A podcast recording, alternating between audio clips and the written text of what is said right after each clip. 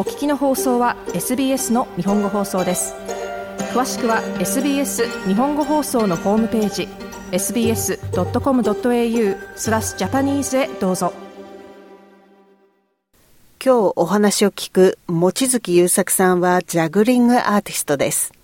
フランス、スイス、日本、アメリカのコンペティション、ショーなど世界を舞台に活動しています。また、国際ジャグリング大会の金賞を受賞したジャグリングの世界チャンピオンです。2月16日から始まるアデレードフリンジでサーカスカンパニーシルクワークのヨアという演目で、望月さんはディレクターを務めています。望月さんがジャグリングの魅力にとらわれるきっかけというのは、小学生の頃に流行ったハイパーヨーヨー、技を覚えて他の人の前で披露するのがとても楽しかったと話します。また、最初にジャグリングに触れたのは、生まれ故郷静岡市で開催されている大道芸ワールドカップ in 静岡だったそうです。大体11月頃にですね、4日間で200万人以上お客さんが世界からやってくるようなフェスティバルがあるんです。すごいですね。で、そうなんですよ。なので、ちょっとアデレードフリンジフェスにすごく似ている状況です。はい、その、えっと、劇場とかじゃなくて、えっと、大道芸とか、えー、サーカスパフォーマンスが路上で見られるみたいな、そういうフェスがあるんですね。なので僕は、そこで、えー、海外のジャグラーとかサーカスアーティストを目の前で見て、はい、ヨーヨーからジャグリングに移っていったという感じですね。ジャグリングの魅力にとらわれた望月さんですが、日本ではジャグリングを教えるサーカス学校というのが一つしかなく、望月さんは友人と独学で技を習得していったそうです。熱中している望月さんを見て、親御さんとか、どんな反応でしたか？そうですね。あの、えー、趣味の範疇では喜ばしいことみたいな感じだったんですよ。はい、ただ、僕が高校生ぐらいになってから大道芸人になりたいというふうにあの言い始めてからはですね、えー、あのまあ、基本的には反対であると。で、何何にもあの学校もないし、えー、あのじゃあ税金をどうやって払うの？年金ってどうやって払うのって言われて、はい、まあその当時は僕は、あ、やっぱ無理かなと思ってやめたというのがあるんですけど。望月さんは大道芸人の世界を一度は諦めました。大学入学後、エンターテインメントの世界に少しでも触れていたいという思いで、九州大学芸術工学部に入ります。そこで、現在、望月さんのステージで大きく注目されている光を使った映像表現に出会います。また、劇団の舞台監督の経験、タップダンスのサークルなどで舞台に関わる技術を身につけていきます。九州大学の芸術工学部というところで、えー、そこではですね、えっと、メディアアートと呼ばれるプログラムを使ったり、センサーを使ったり、はい、光を使ったり、いろんなものを使いながら、なんかアート表現、これまでにないアート表現をするというようなことに長けている学科だったんですよ。えー、なので、僕自身では、あ、これは魔法のようだと思ってですね、あの、光の魔法ができる学科に来てしまったと思って、もちろんその学科では、えっ、と、ドキュメンタリー映像を作るとか、はい、CM を作るみたいな授業もあったりして、え。それもやってたんですけど、はい、私自身はジャグリングとこの光の魔法を合わせることはできないだろうかというふうに大学で思うようになりまして、はい、でそれが今の僕のパフォーマンスとか、今回のヨアでやるマッピングディアボロという、はい、ジャグリングと映像を合わせるパフォーマンスにつながっていくということになります。九州大学で僕が最後行った研究室の先生に大道芸で論文を書かせてほしいと。で、それは単純に大道芸の研究をするだけじゃなくて、マルチメディアに僕自身がいろんなものを作っていきながら、はい、卒業制作しながら、それをさらに客観的に論文に書きたいというふうに言ってですね、はい、で先生は建築の先生だったんですけど、それは素晴らしいアイデアだということで、えー、あの許可してくださって、大学4年生の、えっと、夏2ヶ月間ぐらい、一人でフランスを旅しながら、はい。投げ銭で生活して、生活ししして生き残ることができるかというマネージメントの論文を書いたことがあるんですよ。えーそれは、えっと、大道芸をいかにこう、自分なりに作り込み、はい、それを路上とかフェスティバルに持っていくかという論文なんですけど、えー、その中に、あの、フランス、南仏のアビニオンという街で行われる、はい、えっと、アビニオン演劇祭とかアビニオンフリンジみたいのがあってですね、はい、実際そこに行って、僕は2週間ぐらい、テントで滞在しながらずっと大道芸で暮らしてたんですよ。ええ、で、今回のアデレードの、えっと、状況は多分すごく似ていて、えー、アビニオンとアデレードって結構比べられるので、あ、そうなんですね。あの、ちょっと、そう、はい。場所的には違うんですけど、はい、ちょっとその頃に舞い戻ってきてるような気がしますね。海外で行っている華々しいショーや大会など以外に、学校でジャグリングを見せたり教えたりもしています。この培ってきた経験とか、はい、なんか考え方とかそういうのは、ものすごく未来につながると思っていて、ええ、で、それで、それはなるべく素直な子供たちに全力で、はい、あの、伝えられる努力ができたらいいなとは思っています。子供たちの反応はどういうものなのでしょうか？えっと、もう笑顔の質が違うというかですね。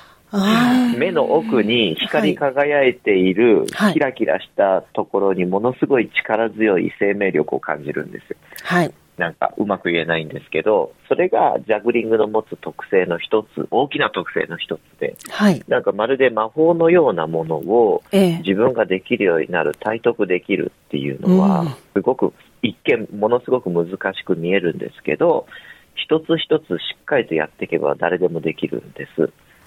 簡単ではないんですよ。はい。練習しなきゃ勝ち取れないので、それってどんなアドバイスもらっても自分の力で勝ち取るしかないんですね。はい。で、それがみんな分かってるから、難しいけど、できるようになる。しかもそれが人前でやると、ものすごい拍手がもらえるという、はい、自分が認められているのが直感で分かるというのがあって、それがやっぱジャグリング教えてて、素晴らしいな、最高だなって思うところですね。自分じゃできないだろうと思ってたことを挑戦し続けるようになってくれたら嬉しいですよね。そうですね。なんか、そうなんですよ。僕がいつも教えるときに言うのは、はい、えっと、別に失敗しても良いの。失敗することも成功なのだということがあってですね。えー、それをいつも伝えてるんです。なぜかというと、はい、僕がスイスのサーカスに出た時に、はい、世界的に難しい4個のコマを回す。でもそれは失敗する可能性が非常に高い。はい、で、3個のコマだったら、えっと、美しく完成されて見せることができる。プロデューサー、どっちをやりますっていうふうに聞いたんですよ。そしたら、はい、もっち、これはサーカスだから人間のやることなんだよ。人間のやるのは失敗して当たり前なんだよ。はい。サーカスで見たいのは、いかに挑戦するか、その姿が人間のやることなんだよっていうふうに言われて、だから失敗してもいいから4個やってほしいって言われたんです。うん、なので、僕自身は子供たちを教えるときも必ずそれは言っていて、はい、もちろん成功を狙おう。だけど、失敗したらそれが、あの、0点ではない。失敗しても100点なんだ。はい、失敗することは、もう素晴らしいことだから、思いっきり失敗したときは失敗しよう、みたいな。ことを言うんです。はい、でそれはすごく大事なことだと思います。もう失敗しまくってるけど、だからこそ応援したくなるよねって思うことってあるじゃないですか。あります、あります。なんか、はい。それって、すごくサーカスとか大道芸とかジャグリングに携わってる僕は伝えるべきことだと思う。失敗しても最高。成功しても最高。最高どちらも素晴らしい。そのやってることこそが、に価値があるっていうふうに伝えて、みんなにやると、みんなものすごく素晴らしいパフォーマンスをするんですよ。そうすると結局、みんな成功するよねってなるんですけど、はい、僕があの表現するときに一番大事なのはそこを大切に、えっ、ー、と、うまく見せるではなくて、そうじゃなくて一番大事なのは自分自身がやりたい気持ちとか、なんか挑戦する心だったり、それは、まあ、言ってしまえば生きる力強さという言葉に変えれるんですけど、はい、人間力を見せるということがとても大事だなと思ってます。今回、あの、アデレードフリンジで、ね、はい、シルクワークというサーカスグループとして、あの、ヨアという演目でディレクターを務めて、あの、出演もされるんですよね。はい、このシルクワークっていうのはどんなグループですか？シルクワークが大事にしているのは、日本のサーカス文化向上させるというか、はい、ちょっと違ったこれまでいない流れを作るとか、あと日本のサーカスアーティストたちを世界とつなげるとか、はい、なんか、はい、そういったこれまでいない試みをしようと思って、えー、活動している団体ですごく共感したのが、やっぱ日本のサーカスというのはなかなか世界に出れないんですよ。僕自身はネットワークがないので、うん、自分で掴み取りに行くしかなかったんです。はい。でもそうした時に、例えば、えっ、ー、と、ちょっと出演料が大体いくらぐらいが相場なのかという情報もないし、ええ、どうやって行くのか、どうやってビザを取るのか、うん、契約書はどういうふうな契約書を結ぶのかとか、はい、そういったのが何にもない生身の状態で行かなきゃいけないので、ええ、で他の国はやっぱサーカス学校があったりして、え、そういった裏情報もしっかりとあるんです大体このパフォーマンスだったらこのくらいの出演料はいけるんじゃないという相場もわかるし、そういう情報共有できる環境づくりとか、はい、そういうのは大事かな。やはり日本人のサーカスアーティストの中で、空中ブランコ芸がなかなか出てこない理由がありまして、えそういったものを練習できる場所がないんですよ、日本国内に。そういったでかい空間が置いてあるものがなくて、仕方なくカナダのモントリオールのシルク・ド・ソレイユの学校に行かないと練習できないみたいな環境になるんですよ。はい、そうなんですよ。なので松本もいつも言ってるんですけど、その、そういう場所を作りたいと。そうすれば日本人たちの強いサーカスができる。国内でも環境をどんどん変えていきたいですし、はい、なんか、あとは、まあ今回のアデレードというのはシルクワークとしてのその第一歩なんですよ。はい。ここで一つの架け橋になり始めたら、また国内のサーカスの流れがちょっと変わるんじゃないかなと夢見ながらやってます。まあ我々の一つの最終目標はそれを作る。で、あとは、あの、サーカスアーティストたちがそこへ住み込んだりしながら、えっと、アーティストインレジデンスとして、はい、レジデンス活動がしながら、面白い作品が作っていけたら、より一層日本文化を外に出していくことができるという。あの、はい、今回のアデレードフリンジでは、あの、サーカスというジャンルだけで50を超えるイベントがあるんですよ。はい、このヨアが、他のイベントと異なるであろう特色っていうのを教えてもらえますか？はい。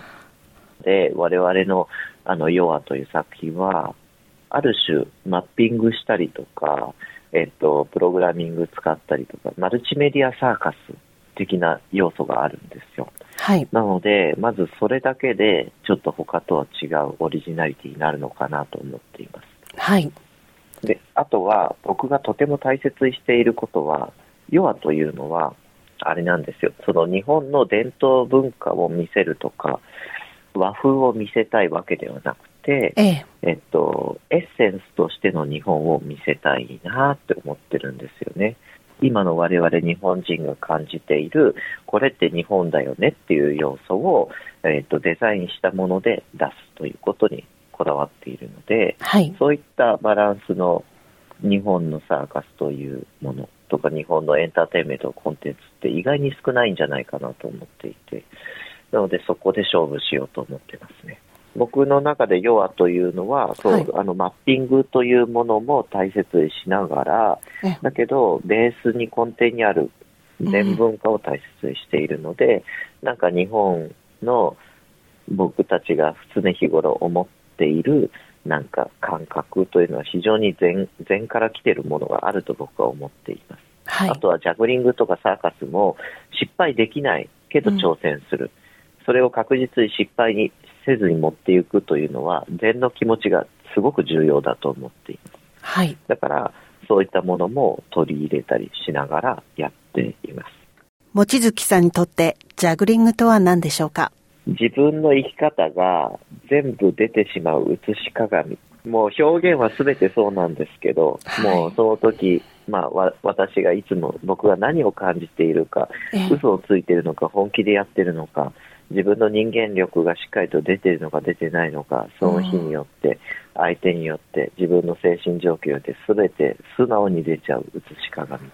2月16日から始まる、望月さんが監督、出演するシルクワークのヨアの詳しい情報は、アデレードフリンジのウェブサイトで確認してください。シルクワーク、ヨアディレクター、ジャグリングアーティストの望月優作さんにお話を聞きました。もっとストーリーをお聞きになりたい方は iTunes や Google ポッドキャスト Spotify などでお楽しみいただけます。